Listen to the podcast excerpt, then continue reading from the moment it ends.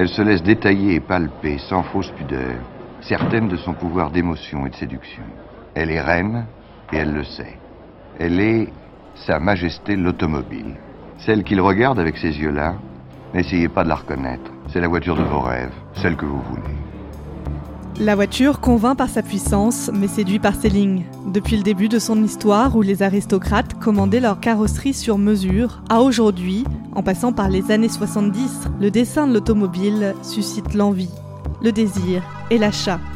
Du carrosse au SUV, en passant par la berline, les courbes de l'automobile ont toujours autant compté que le nombre de chevaux sous le capot.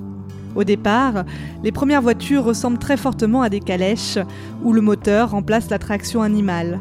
Il n'y a alors ni pare-brise, ni fenêtre, les passagers sont parfois assis face à face, obstruant la visibilité, jusqu'à ce que les premiers panneaux de signalisation apparaissent.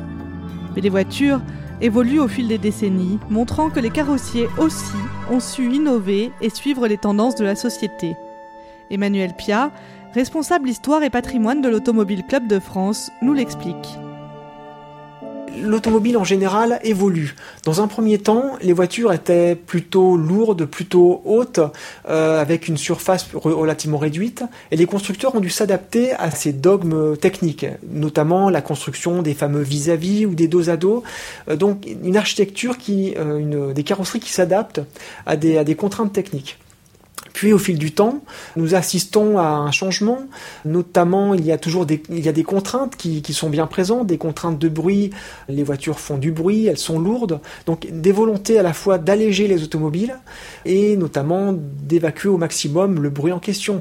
Je pense par exemple au carrossier Weymann, qui est un carrossier français, également membre de l'Automobile Club de France. Weymann avait réalisé par exemple une carrosserie assez révolutionnaire à l'époque, euh, inspirée également par d'autres carrossiers euh, légèrement antérieure. Il avait réalisé une carrosserie souple, comme on l'appelait, à savoir réalisée sur une structure en bois, avec euh, un rembourrage de feutrine et un ensemble revêtu d'un simili-cuir, euh, ce qui permettait des automobiles légères, des automobiles beaucoup plus souples, qui faisaient beaucoup moins de bruit à l'usage. Donc vraiment des contraintes techniques importantes, mais qui les carrossiers ont également su s'adapter à ces contraintes. Puis petit à petit, donc les carrosseries deviennent de plus en plus basses pour des raisons techniques, pour euh, faciliter une certaine tenue de route, mais qui donnent également un point fort et des avantages esthétiques indéniables euh, qu'ont bien su traiter justement les, à la fois les carrossiers et les constructeurs. Des courses d'automobile à la conception par ordinateur, en passant par des tests de soufflerie, nombreux sont les terrains d'amélioration lorsque l'on traite de la, de la compétition, par exemple, vous aviez des voitures totalement révolutionnaires euh, d'année en année. Euh, les 24 heures du Mans, par exemple, sont là pour témoigner, pour être le, terrain d'essai de ces innovations. Je pense plus récemment aux filtres à particules qui émanent de la compétition ou à d'autres innovations, euh, sans parler de l'aérodynamique qui évolue, qui a montré dès la fin du 19e siècle. Je pense à la jamais contente de Genazzi, par exemple, en forme d'obus, où on voyait très bien que l'air représentait un frein au véhicule. Donc il y a eu une nécessité d'adaptation, une nécessité d'aller au-delà des contraintes, des contraintes naturelles, donc en réalisant des carrosseries profilées. Puis nous assistons à l'apparition d'études en soufflerie. J'ai parlé de la Chrysler Airflow tout à l'heure. Citroën euh, a également évolué un petit peu plus tard, grâce notamment à la DS en forme de profil d'aile d'avion, euh, qui était également euh, révolutionnaire et qui a montré toutes les capacités de ces nouvelles recherches. Et aujourd'hui, grâce à la à toutes les panoplies dont peuvent bénéficier les ingénieurs euh, en soufflerie, les ingénieurs euh, euh, en électronique, les automobiles d'aujourd'hui frôlent la perfection. La plus grande soufflerie d'Europe installée à Chalais-Meudon a été utilisée pour procéder aux essais sur voitures réelles. Des fils de laine collés sur la carrosserie permettent de déceler les remous et tourbillons, cependant que leur parallélisme sous le souffle montre la judicieuse conception de la forme.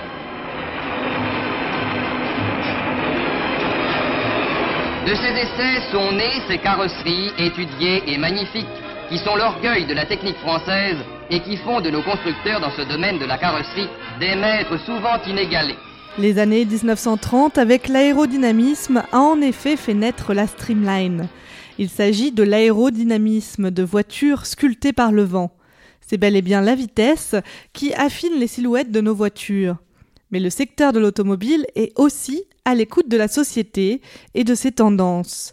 Il s'ouvre même au monde artistique.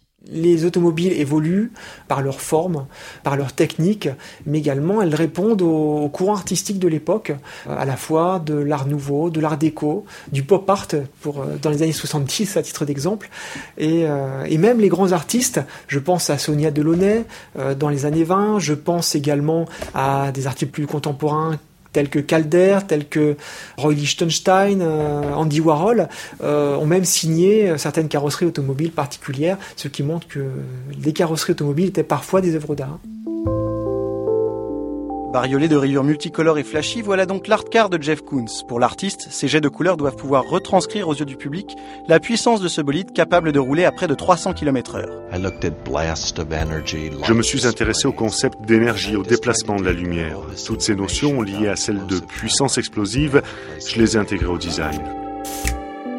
La voiture attire les artistes, mais les concepteurs de nouvelles automobiles osent aussi bousculer, créer et faire rêver. Jean-Claude Giraud, commissaire général du Mondial, nous raconte comment le design a donné forme à l'automobile à coup de nouveaux modèles et de véritables ruptures. Je vais citer bien sûr les constructeurs français. Quand il y a eu la, traction, quand il y a eu la DS, la DS c'était, une rupture, pas sa forme, par rapport aux voitures euh, qu'il y avait avant justement.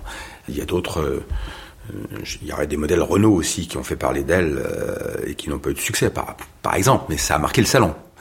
Quand la Renault 19 est sortie, elle a été critiquée, mais ça a marqué le salon. Quand la, la Velsatis ou la Vantime sont sorties, c'était des superbes voitures. Elles ont été critiquées, mais c'était c'était des ruptures euh, de, de, de design. Il fallait oser le faire. Et, et, maintenant que ces voitures n'existent plus, quand on les revoit aujourd'hui, on dit, mais attends, la Vantime, par exemple, quelle, belle voiture, c'est une avancée technologique là aussi, euh, mais elle été critiquée à, à, son temps. Donc on, on voit qu'il y, en a qui ont osé. Et puis au salon, par exemple, je fais faire venir Monsieur Giorgetto Giugiaro, qui est, qui est un, grand designer, qui a 80 ans aujourd'hui. Il vient au salon, il, il a créé des, des voitures fabuleuses, des, des, des, des, coups de patte, comme on disait. Mais il y a d'autres designers qui, qui l'ont, et nos designers actuels, euh, comme ceux nos constructeurs français euh, n'ont pas à rougir de, de, devant ces fabuleux maîtres qui sont devenus des maîtres comme M. Giugiaro, mais, ils inventent des, des nouvelles formes de voitures. Et, et, moi, je suis étonné parce que là aussi, euh, ce sont des artistes en fait. Il faut voir les coups de crayon euh, qu'ils ont et qu'ils arrivent à réaliser. Quand on voit tous les concepts cars qui sont présentés dans les différents salons et à Paris particulièrement des constructeurs, qui souvent deviennent euh, une voiture après euh, production en grande série, mais c'est extraordinaire. Je suis, je suis encore étonné qu'aujourd'hui, depuis donc 120 ans, on trouve encore des nouvelles coupes de, de véhicules, des, nouveaux dessins de custode, de pare-brise, etc., qui évoluent, alors qu'on pourrait croire qu'effectivement, bah, euh, j'ai un patron un jour dans une société automobile d'ailleurs qui disait une voiture, euh, c'est une boîte. Mais alors, euh, quelle jolie boîte on a hein, depuis 1898 et, les designers ont, fait ces boîtes magnifiques et, et ça continue. Quand toutes les voitures étaient effectivement carrées, une automobile a été créée sous la forme d'une aile d'avion.